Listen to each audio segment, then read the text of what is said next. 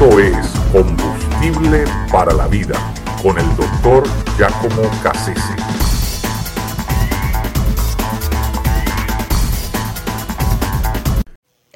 La traición. Cría cuervos y te sacarán los ojos, dice un refrán muy conocido. La palabra traición es en latín traditio, que significa entregar. Porque cada vez que uno traiciona a alguien, está entregando la vida de esa persona para ser destruida. Eh, Cicerón fue traicionado por Marco Antonio, quien era, imagínense, el pupilo, es su discípulo de quien había aprendido tanto Marco Antonio.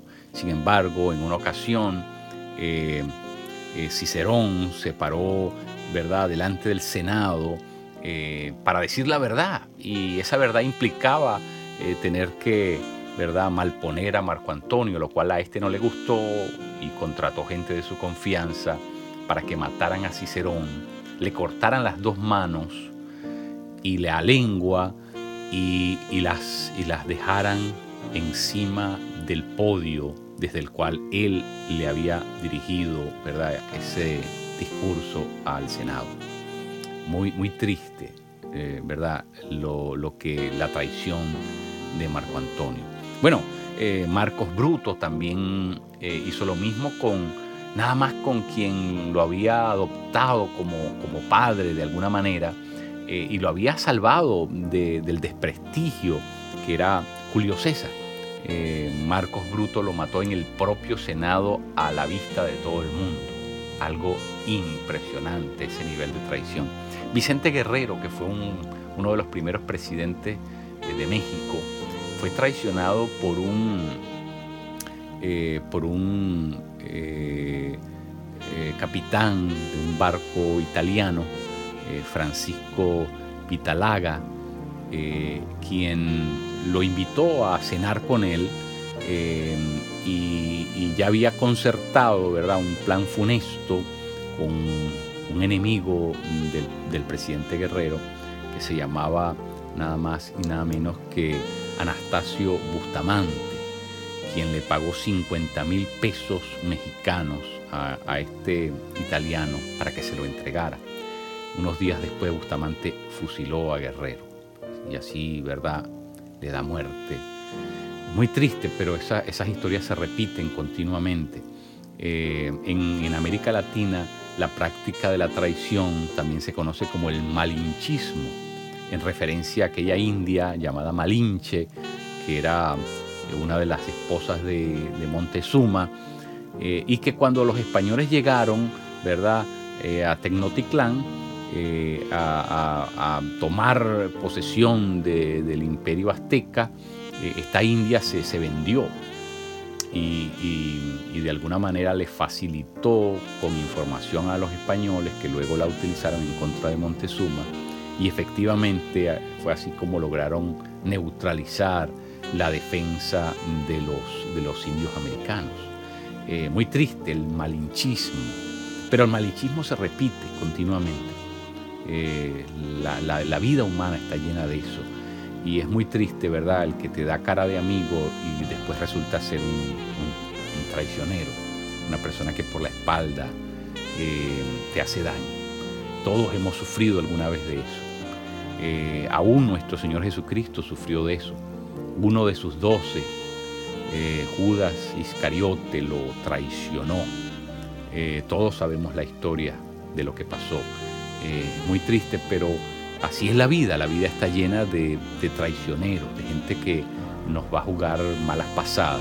Lo importante es que nosotros nunca seamos uno de esos traicioneros. Eso es realmente uno de los pecados más horribles que hay, entregar, entregar a otra persona.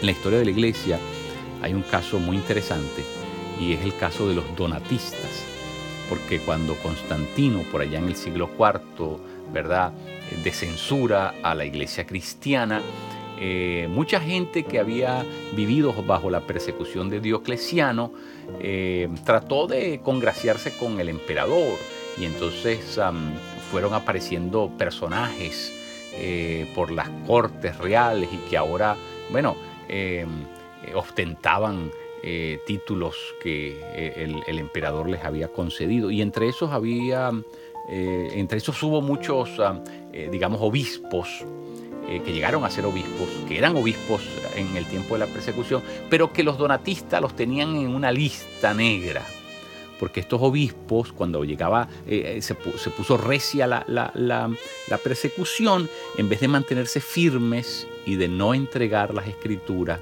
ellos las entregaron. Eh, los soldados romanos amenazaban que si no les entregaban las escrituras, los, los mataban. Y esta gente, para salvar sus vidas, prefirió entregar las escrituras. Y entonces eso fue algo que los donatistas no, no estaban dispuestos a negociar. El que había entregado las, escrituras para ellos era un detrator, uno que había traicionado a las escrituras, que no había estado dispuesto a sufrir, que no había estado dispuesto a morir, eh, ¿verdad? Por obedecer cabalmente la palabra de Dios. E, esa es la peor traición de todas. Cuando nosotros traicionamos a Dios, y lo traicionamos ¿cómo? ¿Cómo traicionamos a Dios? Lo traicionamos cuando nosotros no estamos dispuestos a vivir a la altura de lo que Dios nos pide que hagamos. Mire, el sufrimiento no es algo que Dios busca, pero el único sufrimiento que está justificado es cuando nos toca, nos toca sufrir por obedecer la Escritura. Nos toca sufrir por obedecer el deseo de Dios, la voluntad de Dios para nuestras vidas. Ese es el único sufrimiento que está permitido sufrir. Y de hecho Pablo en, el Nuevo Testamento lo considera un privilegio el poder sufrir por Cristo, no por eh, eh, masoquismo, sino sufrir por obediencia a su voluntad, por obediencia al deseo, al deseo de Dios. Esa es la única manera como está justificada. Los apóstatas son aquellos que van a renunciar a su fe, que van a negar su propia fe, que se van a, se van a convertir en detratores, van a traicionar la palabra, se van a desdecir, se van a, ¿verdad? Se van a apartar de la fe. Eh, y nosotros estamos viviendo en una sociedad y en una iglesia, ¿verdad?